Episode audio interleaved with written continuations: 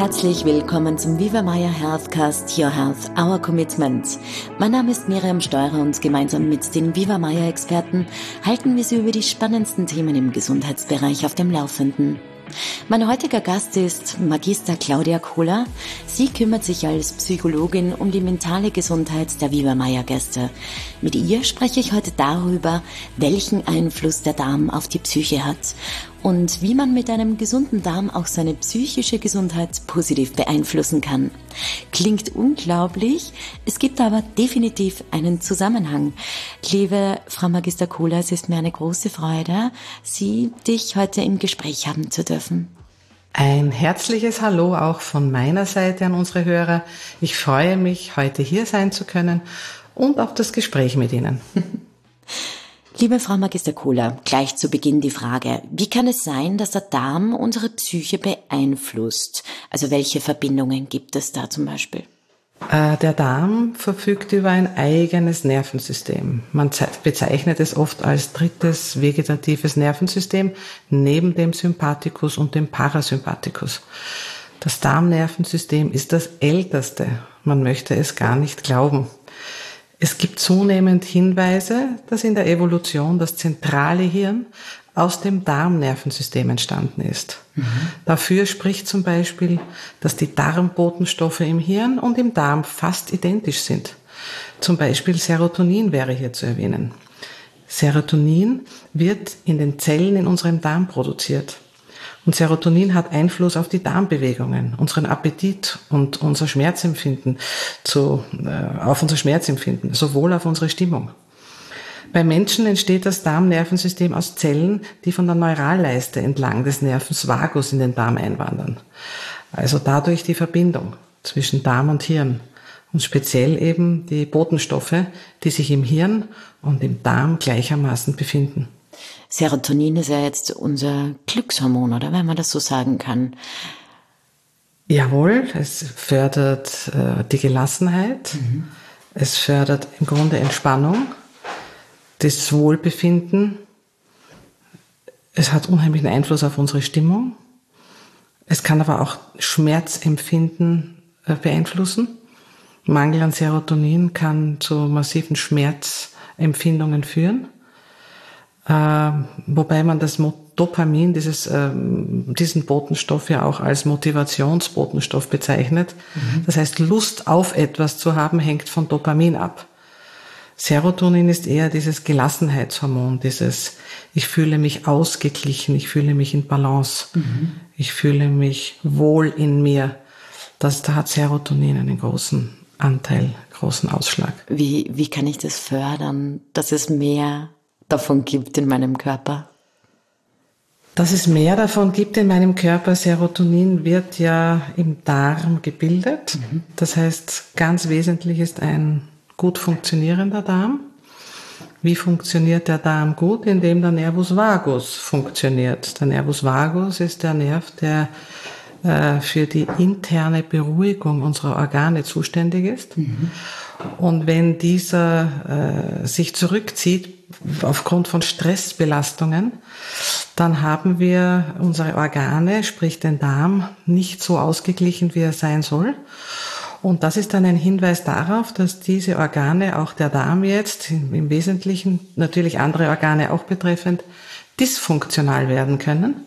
Und dysfunktionaler Darm kann dazu führen, dass das Serotonin nicht mehr ausreichend gebildet wird. Mhm.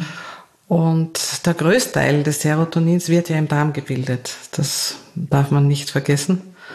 Ähm, und vom Darm wird es dann über die Nervenbahnen ins Gehirn transportiert. Mhm. Jetzt hört man eigentlich sehr wenig über diesen Nervus vagus. Der dürfte aber eine sehr, sehr große Rolle spielen. Wie kann man sich den vorstellen? Der Nervus vagus äh, ist der zehnte Gehirnnerv und Teil des vegetativen Nervensystems. Er spielt eine primäre Rolle bei der wesentlichen Kontrolle unserer gesamten Organe von Herz, Lunge bis zum Ende des Dickdarms. Er bringt die Organe in einen entspannten, funktionalen Zustand und zieht sich über den gesamten Organismus durch verschiedene Verästelungen. Mhm. Also er ist jetzt nicht ein Nerv, der gleich wie Sympathikus und Parasympathikus in einer strikten, strukturierten Form durch den Organismus ziehen, sondern er ist wie so ein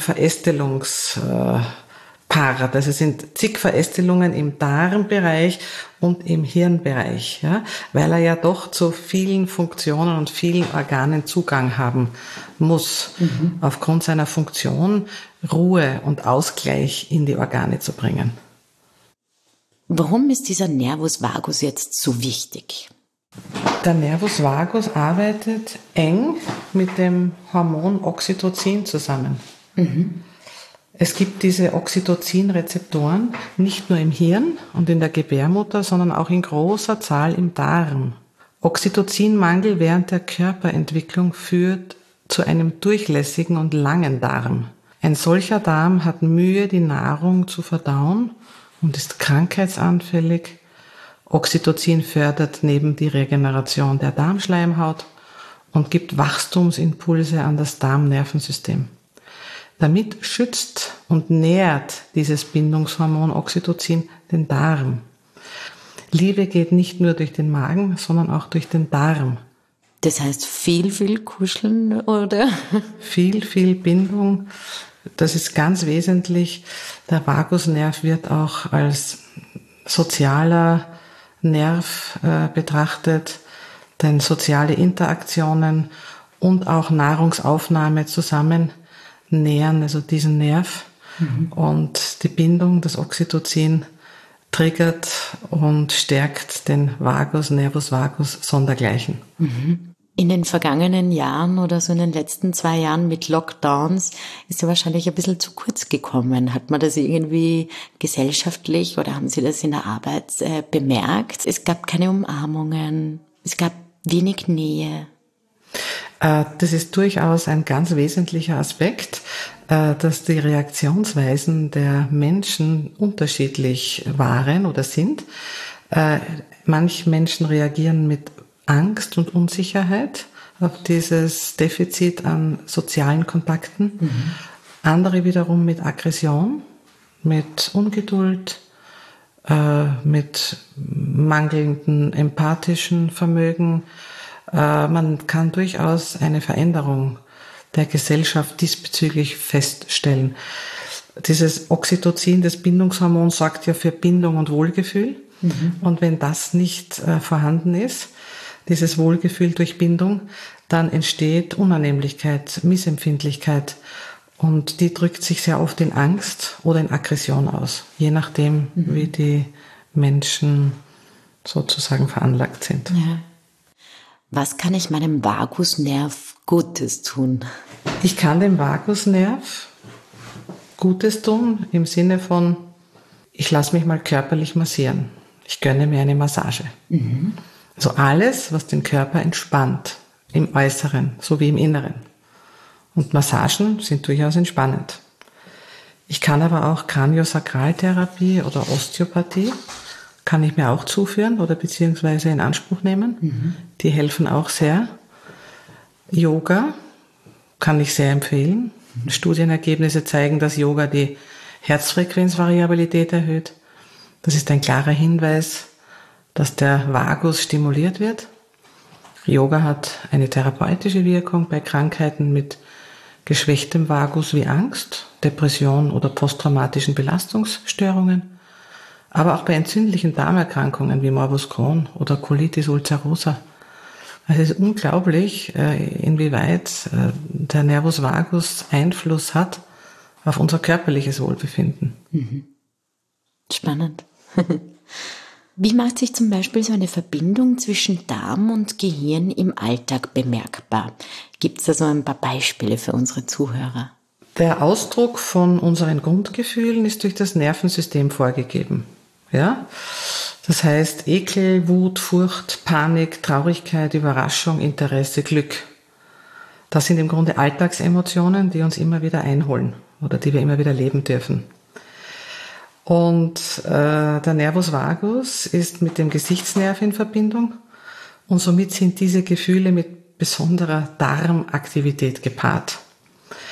Unter Stress geht diese Vagusaktivität zurück und es passiert weniger Interesse an Kommunikation und sozialen Bindungen ist die Folge.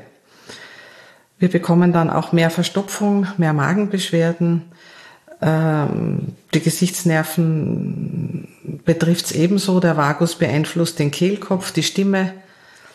Es gibt so viele Möglichkeiten im Alltag, ähm, die mit dem Vagus im Zusammenhang stehen. Gemeinsam mit dem Zungen- und Rachennerv wird der Vagus aktiviert, um die Speicheldrüse zu steuern. Äh, der darmkundige Vagusnerv entscheidet auch mit, ob äh, uns der Speichel im Mund äh, zusammenläuft oder ob wir vor Schreck einen trockenen Mund bekommen. Also auch diese berühmte Mundtrockenheit ist äh, durch den Nervus vagus äh, sozusagen innerviert. Und da gibt es viel unzählige Beispiele, die uns im Alltag sozusagen begegnen. Mhm. Das heißt ganz wichtig, dass man gut auf ihn schaut.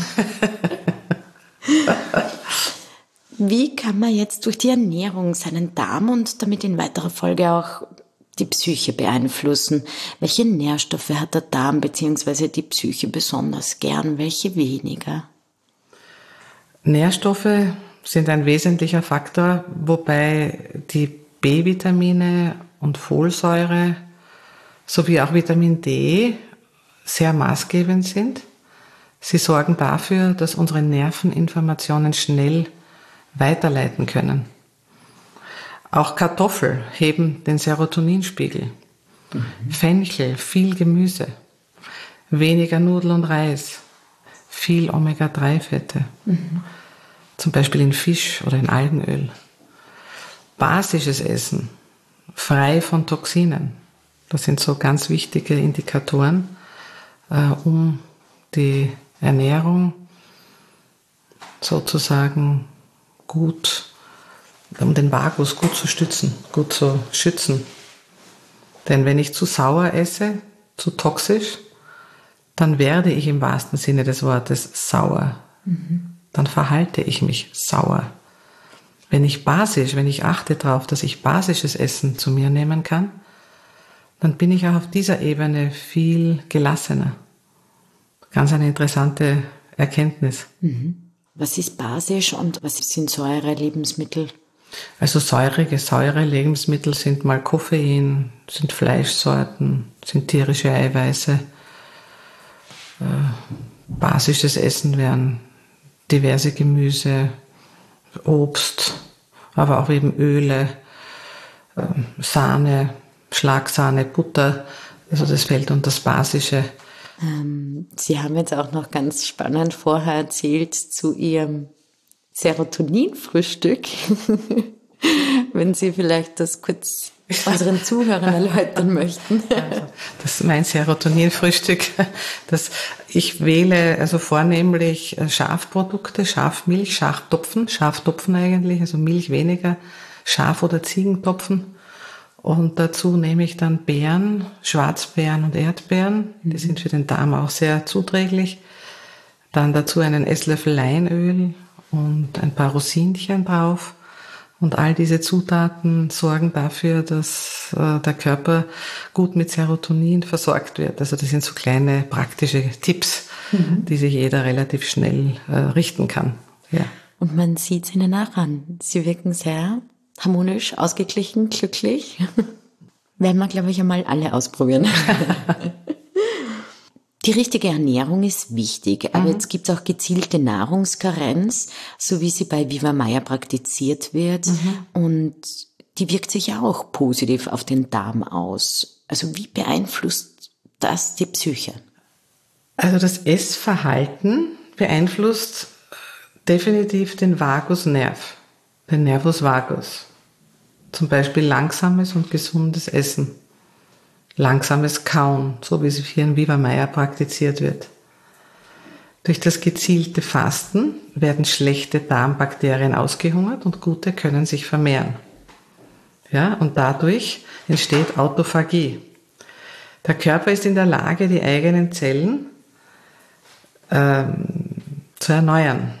Durch ein starkes Kaloriendefizit bringen wir unseren Organismus eben in diese Autophagie. Und durch das Fasten entstehen neue junge Zellen und es stärkt das Immunsystem, es stärkt das Nervensystem, es stärkt die Psyche. Es leitet ja auch, wie gesagt, diese schlechten Stoffe aus, die wir ja im Darm haben und die wir auch im Gehirn haben. Mhm. Es entgiftet ja Darm und Hirn. Und wenn das, das Hirn auch belastet ist, dann habe ich ja meine mentalen Einschränkungen. Und das passiert durch das Fasten. Ja? Mhm. Es setzt sozusagen auch einen gewissen Glücksfaktor frei, ein, ein Wohlfühlfaktor. Nach zwei, drei Tagen äh, Fasten fühle ich mich dann wie neugeboren, äh, weil ja dieses, dieser Glücksfaktor dann auch zum Traben kommt. Man bekommt eine tiefe innere Zufriedenheit. Ja? Äh, ich, ich fühle mich sauber innerlich, ich fühle mich rein. Diese Autophagie, äh, die gibt wieder neue Kraft und Energie und die spüre ich nicht nur körperlich, die spüre ich auch mental. Wobei man auch sagen muss, dass während einer Fastenkur die ersten zwei, drei Tage ja emotional auch sehr, sehr äh, fordernd sind, dass da ja so schmerzliche emotionale Erfahrungen so richtig herauskommen. Die kommen aus äh, heraus, die brechen aus, die, die kommen in Fluss. Äh, die Menschen entladen sich ja jetzt nicht nur körperlich, sondern auch emotional. Ja. Ist auch einmal wichtig, alles, was sich irgendwie angestaut hat, was man nie rauslässt im Alltag. Richtig, richtig. Die man mal auch Luft gibt. Richtig, ja. Mhm. Sehr spannend. Ja, wir haben eh schon kurz angesprochen, dass die Bewegung wahnsinnig wichtig ist, äh, für den Darm sich positiv auswirkt. Ähm, was passiert denn da genau im Körper? Bewegung ist insofern äh, so wichtig, nicht nur für den Darm, für den gesamten Organismus, als das Lymphsystem da eine wesentliche Rolle spielt. Äh, das Lymphsystem ist neben dem Blutkreislauf das wichtigste Transportsystem des menschlichen Körpers. Es ist auf die Entsorgung von Bakterien und unverdaulichen Fremdkörpern spezialisiert. Der Fluss dieser Lymphe entsteht allein durch Körperbewegung. Fehlt diese tägliche Bewegung, schalten wir diesen wichtigen Teil der Darm-Hirn-Connection aus. Mhm. Also es kann nicht fließen. Deswegen wird ja auch im Viva Meier die Bewegungstherapie als wesentlicher Therapiepart angeboten, um im Fluss zu bleiben, um eben dieses System anzuregen, um diese Entgiftungsprozesse anzukurbeln, zu beschleunigen. Und den Herrschaften wird ja dann auch wirklich empfohlen, also diese tägliche Bewegung in den Alltag zu integrieren. Mhm. Aber es soll jetzt keine belastende, stressvolle Bewegung sein. Es soll eine gut fordernde, den Organismus fordernde Bewegung sein, mhm. sodass ich in die Tiefenatmung komme, dass die Atmung auch mit äh, angekurbelt wird, so dass also die Zellen sich gut mit Sauerstoff füllen können. Jetzt ganz kurz noch zum Vagusnerv zurück. Kann ich den trainieren? Also es gibt äh, spezielle Übungen, die wir durchaus anwenden können, um den Vagusnerv zu stärken. Ich kann aber auch durch einen Waldspaziergang ja, den Vagusnerv stärken. Ganz ein einfacher, simpler Waldspaziergang hilft runterzukommen. Und alles, was mich von meinem Energie- oder Erregungslevel nach unten bringt, stärkt den Nervus vagus. Mhm. Wie schon erwähnt, kann ich auch Yoga, Meditation, auch autogenes Training, mhm diverse Entspannungstechniken, wie den, ich bin Verhaltenstherapeutin, wie in der Verhaltenstherapie so gerne ähm, umgesetzt. Also da gibt's die Muskelentspannung, Relax, nach, nach Check-upsen. Äh, wir können autogene Trainingsmethoden anwenden.